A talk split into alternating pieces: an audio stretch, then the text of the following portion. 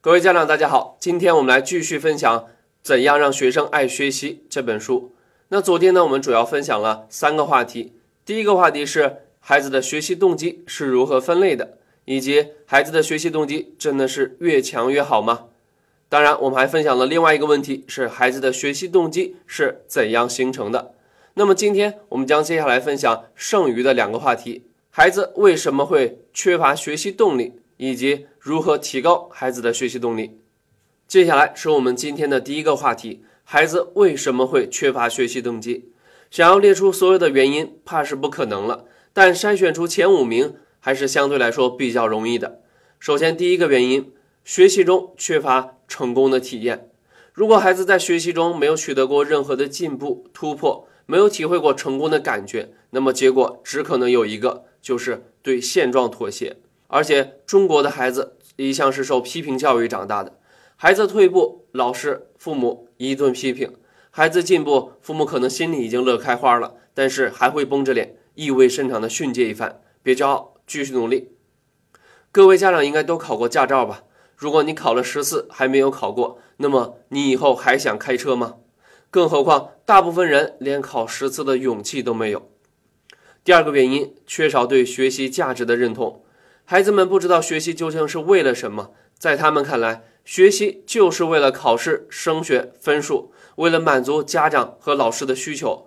枯燥的学习内容、繁重的课业负担、日复一日的单调生活，加上缺少对学习价值的认同，必然会导致他们对学习的厌倦。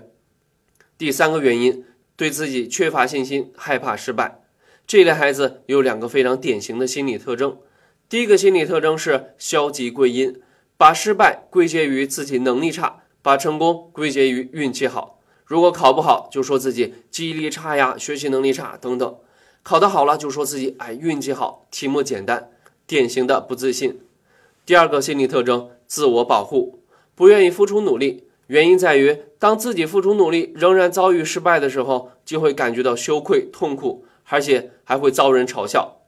相反，如果自己没有努力而遭遇失败，还可以用没有努力来安慰自己。举个简单的例子，上课不敢发言的同学，即使自己知道答案，也不敢轻易举手，怕回答错，怕被同学嘲笑，纠结来纠结去，干脆就不举手，不回答了。那么第四个原因是在学校未受到尊重和认可，因为学习和个性的原因，被同学孤立排斥，不受老师喜欢，甚至师生关系紧张。这些都会影响孩子的学习状态。比如，我见过一个学生，因为英语成绩不好，上课总是被英语老师讽刺，后来产生了厌学情绪，拒绝去上学，怎么劝都不管用。第五个原因，家庭安全感的缺失。如果家庭出现了变故，比如父母争吵、离异等等，都会让孩子产生安全感的缺失。如果一个优秀的孩子成绩突然毫无征兆的下滑，那么很可能是家庭出现了变故。有一次，我的一个学生半夜发 QQ 给我，说父母在隔壁房间激烈的吵架，他在纠结自己到底要不要去劝架，所以跑来问我。接下来是我们今天的第二个话题：如何提高孩子的学习动力？既然孩子缺乏学习动力的原因找到了，那么接下来该如何解决呢？首先，对于缺乏成就感的孩子来说，选择合适难度的任务，设定合理的评价标准，给予孩子积极的反馈，这三句话。句句真言，我就想提醒一句：不一定重点班就是最好的，不一定进前十名才叫进步，不一定表扬孩子他就一定会骄傲。逆袭可能是所有家长最关心的一个话题了。那么在我看来，在学习上能够做到真正逆袭的孩子，他们都会经历一个成就感爆棚的瞬间，然后趁势而为，无往不利。心理学家吴志红就分享过自己逆袭的故事。他高中的时候成绩并不突出，但后来因为喜欢化学，在考前突击过一次，不想竟然考了全校第一名，他的成就感瞬间爆棚。他把自己学习化学的方法迁移到了其他的科目，并且最终全部击破，考入了北大。我也可以分享一个自己的故事，算不上逆袭，但对自己的学生生涯确实产生过重大的影响。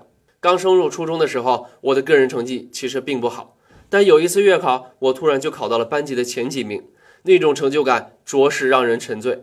从此以后，我对学习的态度就发生了很大的转变。成绩也基本稳定在了班级的前几名。所以，如果你想让孩子逆袭，就要不断的给他成就感，直到他觉得自己能行为止。对于缺少学习价值认同的孩子来说，避免单调的说教是非常重要的。譬如，家长不要说不学习就考不上大学，将来找不到工作你就没饭吃。这都什么年代了，孩子怎么可能信这个呢？另外，多让孩子在生活中实践他所学的知识，能够帮助他增加对学习价值的认同。比如，我就见过一个非常聪明的妈妈，让刚刚接触物理的孩子包办了他们家所有家用电器的说明书。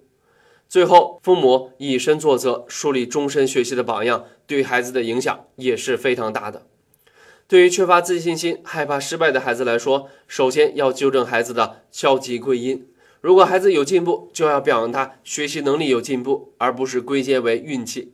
如果孩子退步，就引导他反思自己是不是松懈了，自己的方法是不是需要调整，而不是把失败归结为自己能力差。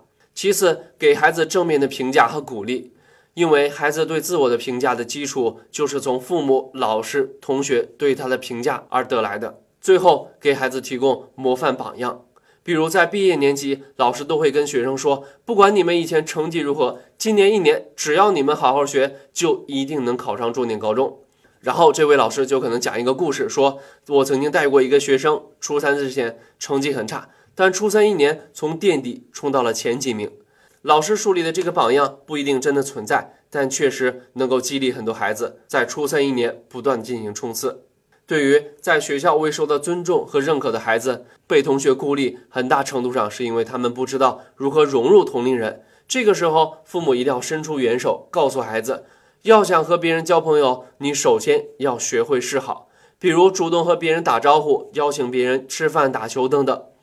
如果是师生关系紧张，父母应该出面进行协调，和学校老师进行充分的沟通，来协调关系。记得在和学校老师进行沟通的时候，一定要给足老师面子，留足台阶，一定不要和学校老师起冲突。对于家庭安全感缺失的孩子来说，这个问题不是我单方面能够给出建议的。我只是希望父母在家庭出现变故的时候，一定要充分考虑孩子的心理变化和情绪波动，及时的给予干预。如果以一己之力无法做到，请求学校老师的帮助也是未尝不可的。